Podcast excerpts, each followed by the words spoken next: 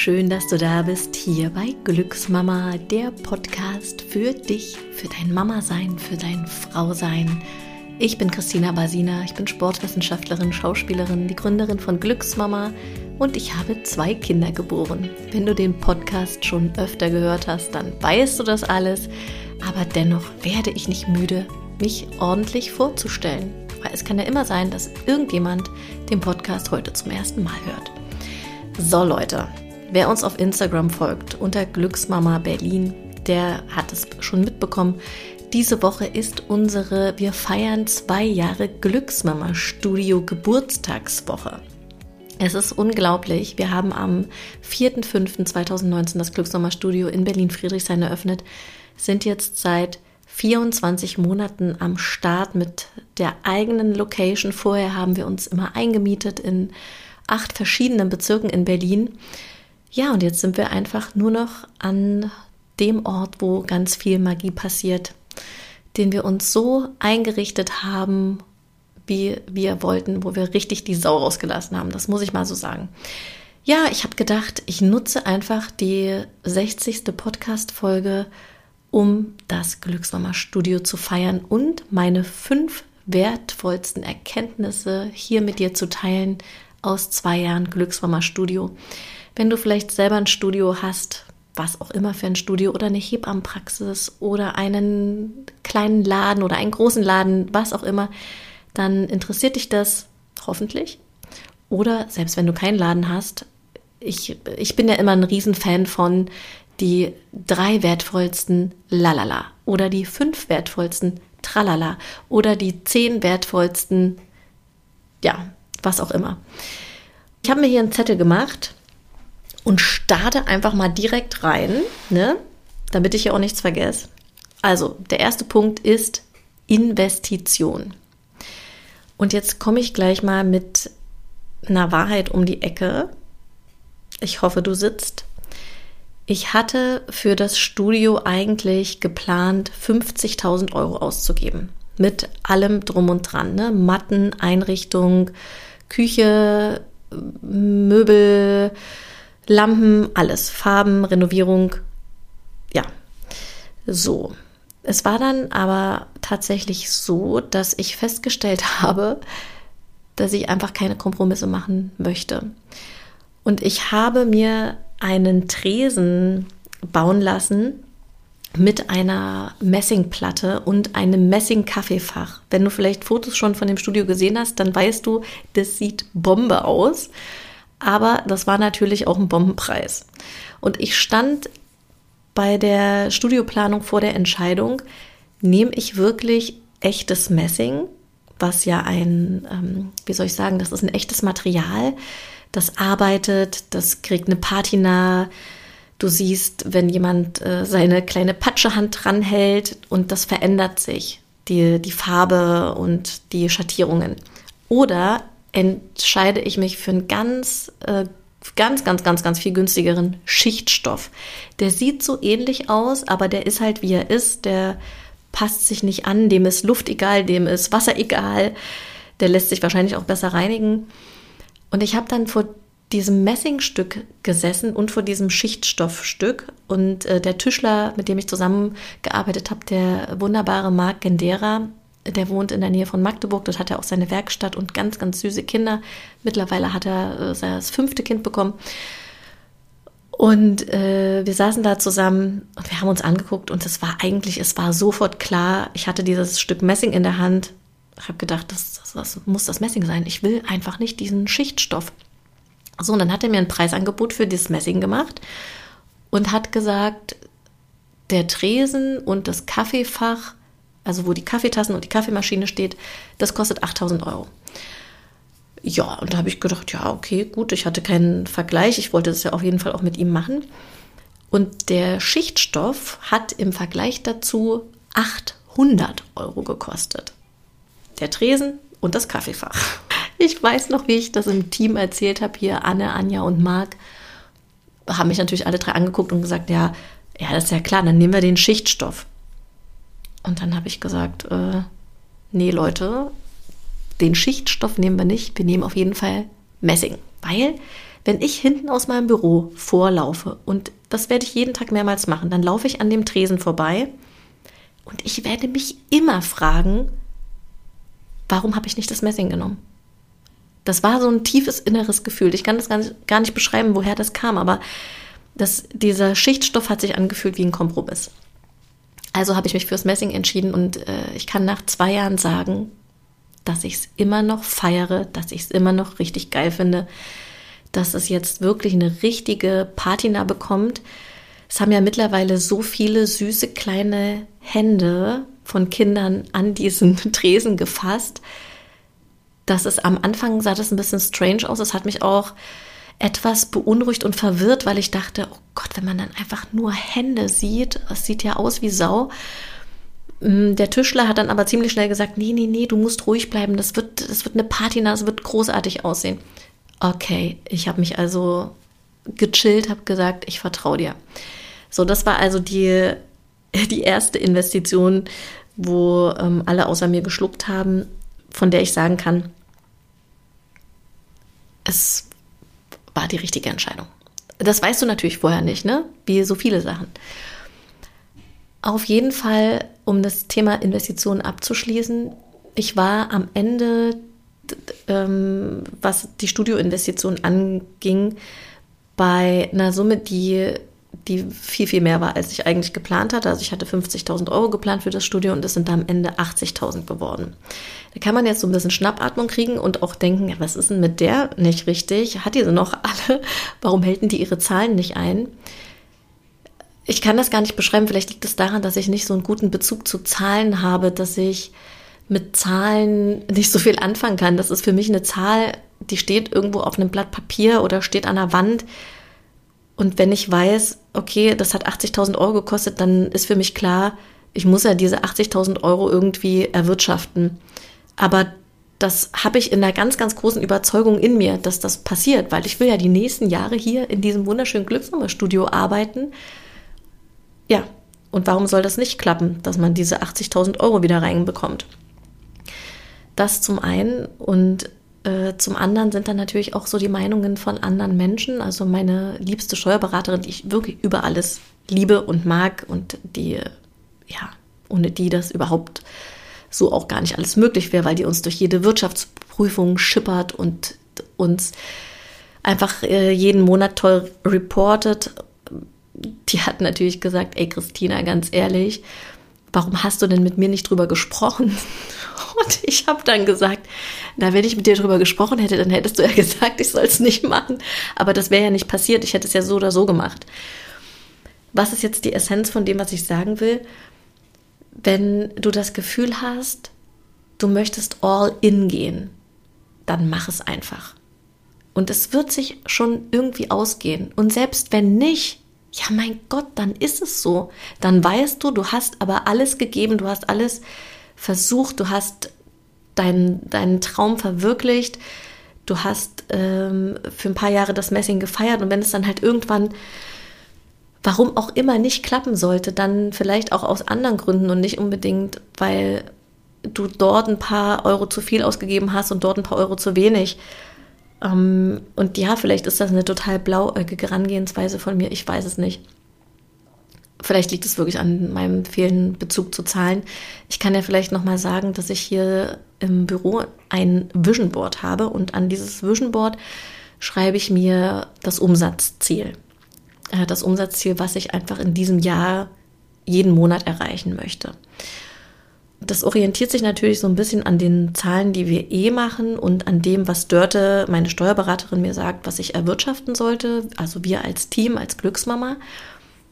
Und ich schreibe mir diese Zahl nun schon seit einer ganzen Weile immer wieder neu ran. Und habe in dem Moment, wo ich die ranschreibe, noch gar keine Idee davon, wie genau ich das erreiche.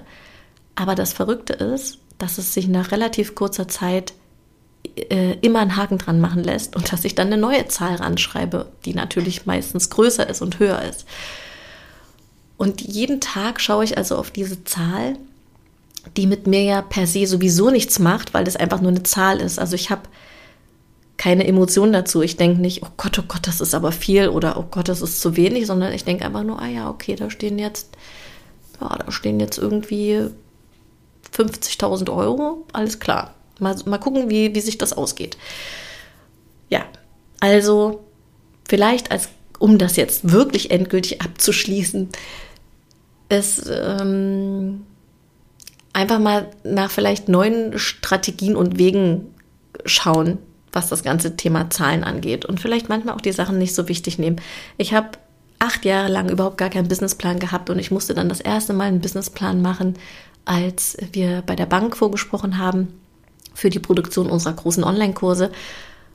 Ganz ehrlich, all das, was in diesen Businessplänen steht, das ist natürlich super cool und äh, ja, hat auch irgendwie Hand und Fuß. Aber es ist so null eingetroffen. Es ist viel, viel cooler geworden, um ehrlich zu sein. Und es hat mir am Ende, ähm, hat es mich wahnsinnig viel Kraft und Zeit gekostet. Aber ich würde da jetzt nie wieder reinschauen.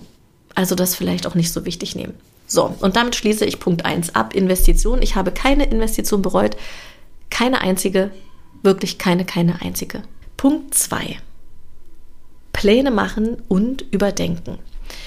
Genau, das ist ein Ding, was wir hier wirklich in den zwei Jahren ähm, krass gespürt haben. Wir, wir hatten so viele Pläne im Kopf, was wir alles machen wollen. Ich sag mal so, der schmerzlichste Plan, der nicht aufgegangen ist, ist mein Zimtschneckenprojekt. Ich hatte hier mit Anne die Idee, dass wir fast jeden Tag leckere Zimtschnecken backen, dass wir so einen eigenen tollen Sauerteig ansetzen. Und man muss dazu sagen, dass man Sauerteig richtig pflegen muss. Also der ist nicht mal so eben gemacht wie so ein Hefeteig und dann hast du leckere Zimtschnecken. Genau, das war ein Plan, den habe ich ziemlich schnell überdacht, weil ich einfach gemerkt habe, mit dem ganzen Daily Business hier im Studio, wir schaffen das gar nicht, Zimtschnecken zu machen. Ja, und das ist auch in Ordnung. Und das haben wir überdacht und haben, ich bin da immer noch offen dafür. Ich würde, glaube ich, in Zukunft, wenn wir hier bald wieder öffnen können, hoffentlich, dann würde ich vielleicht einfach eine Kooperation mit einem tollen Café machen und sagen, hey, wollt ihr uns nicht mit Zimtschnecken beliefern?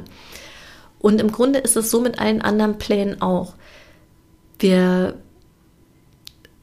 wir gehen total gerne in die Planung, weil das natürlich auch so ein Stück weit Sicherheit gibt, weil es uns als Team verbindet, ne? gemeinsame Pläne machen, gemeinsam für ein Ziel losgehen. Und wir haben aber gemerkt, dass wir, dass wir nicht mehr so stark an, an Sachen festhalten, so wie wir es, ja, so wie wir es vor der Studioeröffnung hatten, weil wir mittlerweile auch irgendwie in ganz anderen Strukturen ticken. Also Pläne machen sind gut, sie zu überdenken, vielleicht über den Haufen zu werfen, neue Pläne machen. Ist besser. So, Punkt 2 abgehakt. Nummer 3. Oh, ein sehr, sehr wichtiges Learning. Weniger ist mehr Kräfte einteilen. Also was, was wir gerade in dem ersten Dreivierteljahr von Mai 2019 bis hm, Dezember 2019 unseren Arsch hier reingerockt haben. Es ist unglaublich. Wir waren ja relativ schnell nach der Eröffnung ausgebucht, immer wieder. Also die, man kann es wirklich nicht anders sagen. Die Mamas und die Kinder vom Kindertanz, die haben uns wirklich das Studio eingerannt. Nach jedem Nachmittag Kindertanz sah das Studio aus wie ein Schlachtfeld. Croissantkrümel, Laugenstangen, Eckenkrümel, vergessene Trinkflaschen. Es war wirklich, es war so crazy. Und wie viele Kurse wir gegeben haben, wie viel wir aufgeräumt, geputzt. Ich weiß, weiß gar nicht, das sind, das sind alles Aufgaben, von denen wusst, wussten wir vorher einfach nichts. Wir hatten noch keinen eigenen Raum. Überall, wo wir hingegangen sind, da sind wir reinspaziert, haben den Mamas vielleicht einen Tee gekocht, aber haben das dann wieder weggeräumt.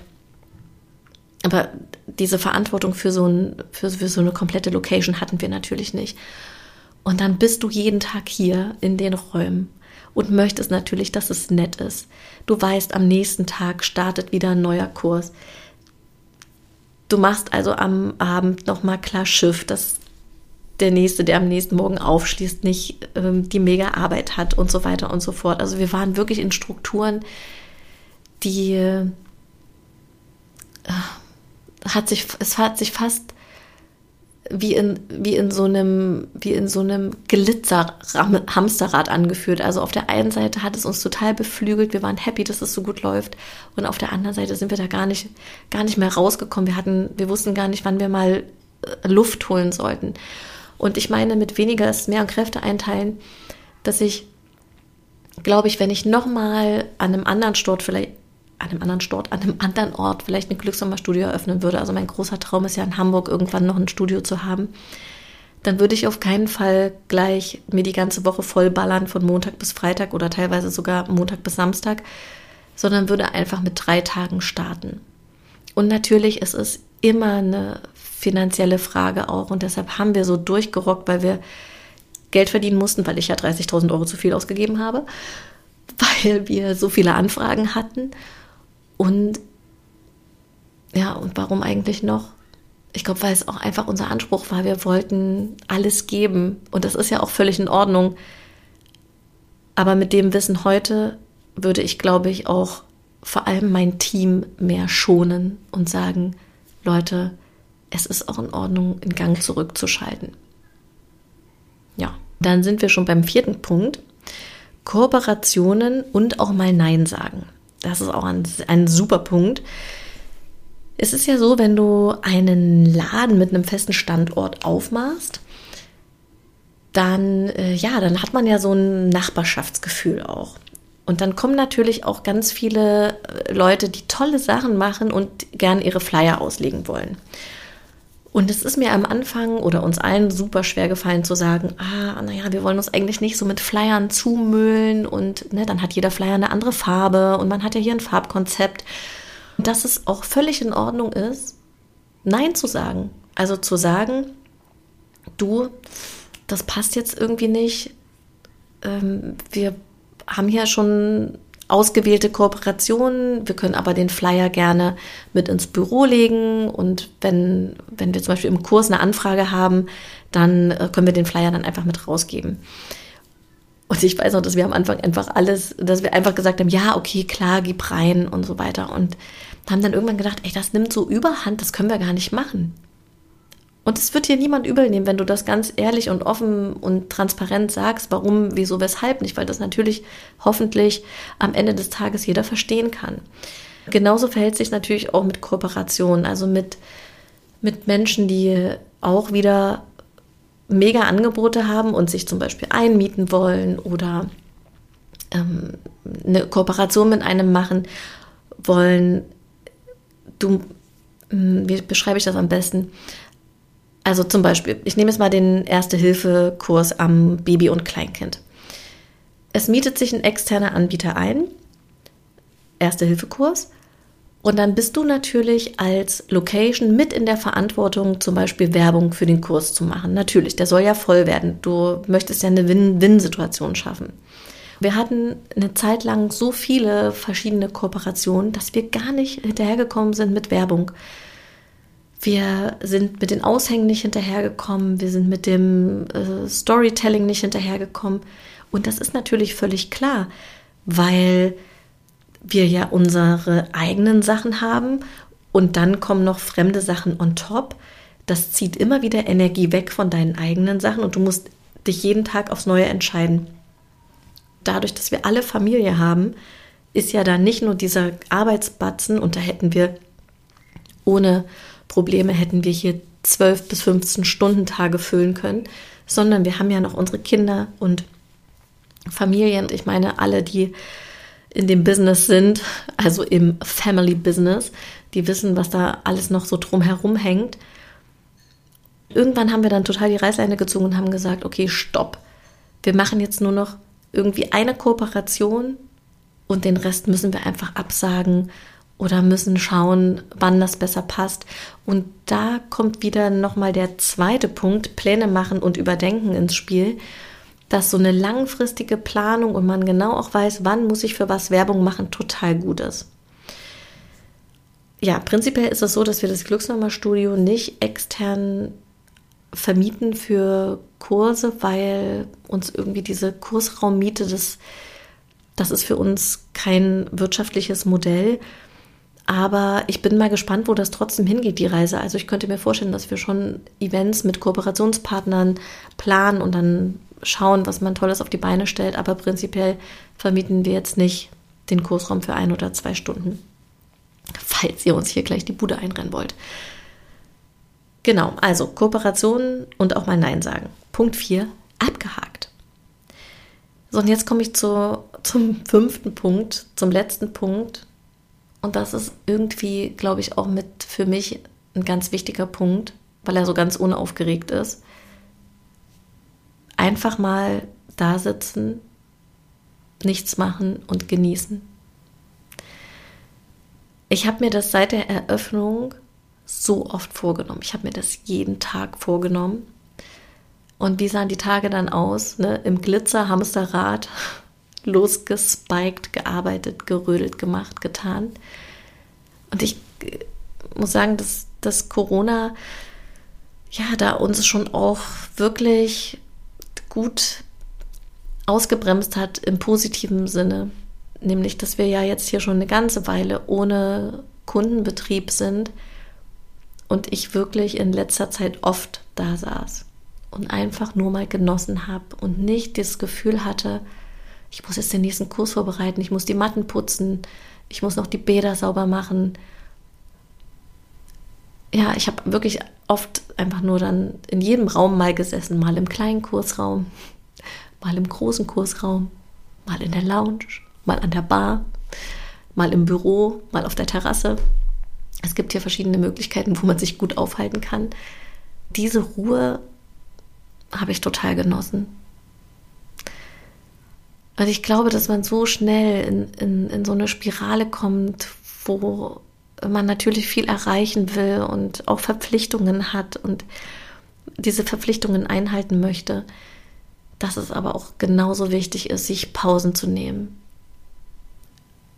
und das zu genießen und auch das für sich zu feiern und zu sagen, cool, das haben wir hier als Team erschaffen.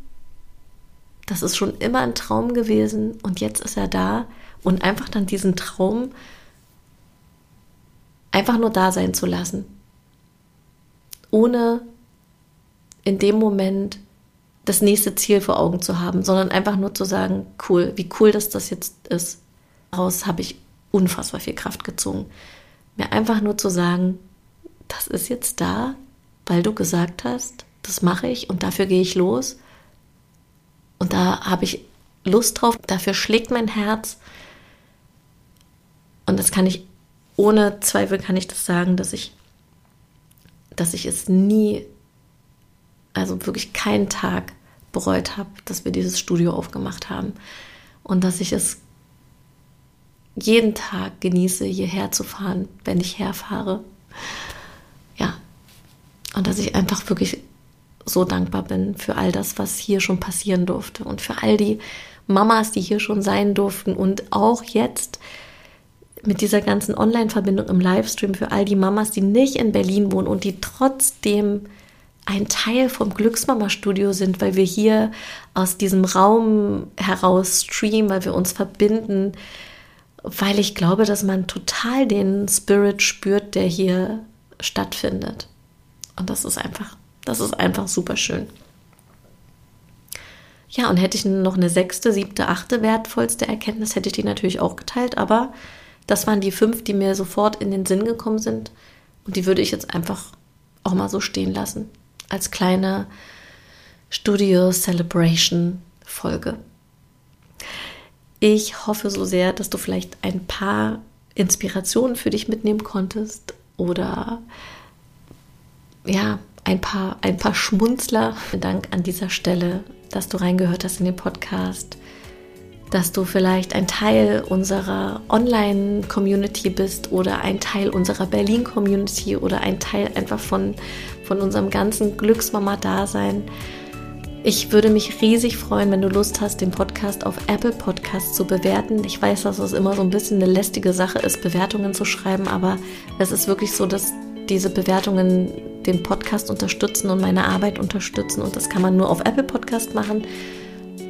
Ja, also vielen Dank an dieser Stelle. Wenn du Lust hast, fünf Sterne zu vergeben, und vielleicht auch noch einen kleinen Text zu schreiben. Ja, und dann wünsche ich dir wie immer von Herzen alles Liebe und vielleicht auf ganz bald. Mach's gut. Herzliche Grüße aus Berlin. Deine Christina.